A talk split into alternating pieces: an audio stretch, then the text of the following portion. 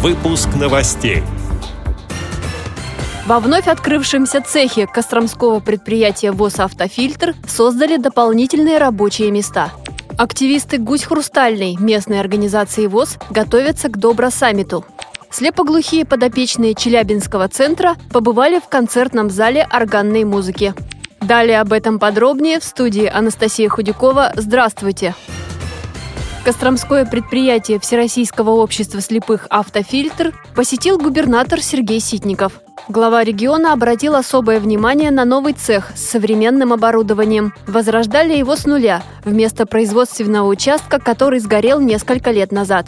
Во вновь открывшемся цехе дополнительно создали 9 рабочих мест. Костромское предприятие ВОЗ – единственное в городе, где трудятся люди с инвалидностью. Благодаря поддержке региональной власти и усилиям руководства ведется модернизация производства, ежегодно создаются новые рабочие места. Сегодня здесь трудятся 220 человек. Более половины – специалисты с различными формами инвалидности.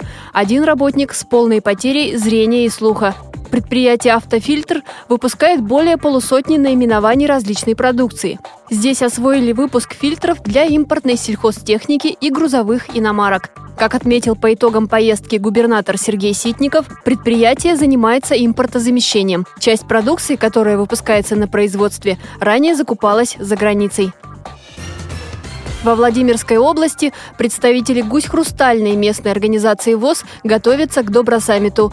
Ставший уже традиционным молодежный форум пройдет в регионе в середине сентября. Активисты «Гусь Хрустального» будут представлять там региональную организацию Всероссийского общества слепых. Подготовка идет полным ходом. О том, чем будут удивлять участники, рассказывает председатель местной организации ВОЗ Анжелика Рюмина.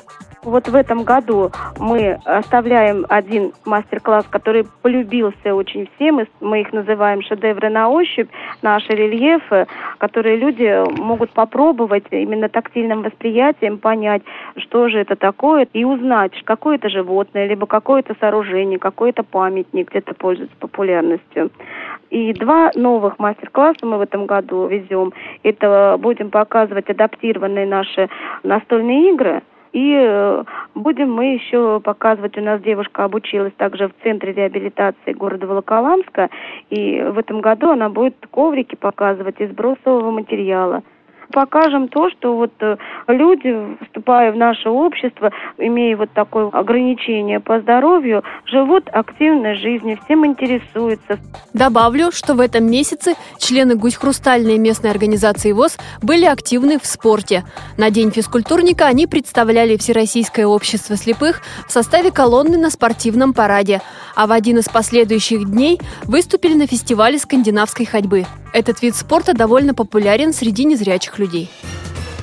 Для подопечных с одновременным нарушением зрения и слуха досугового центра «Вместе», действующего при Челябинской библиотеке для слепых и слабовидящих, организовали экскурсию в зал камерной и органной музыки. Гостям рассказали об истории появления органа и его сложнейшем строении, а еще о том, как этот инструмент появился в Челябинске. Участники мероприятия смогли тактильно осмотреть интерьер музыкального зала сообщила редактор Челябинской специальной библиотеки Наталья Шлыгина. Эти и другие новости вы можете найти на сайте Радиовоз.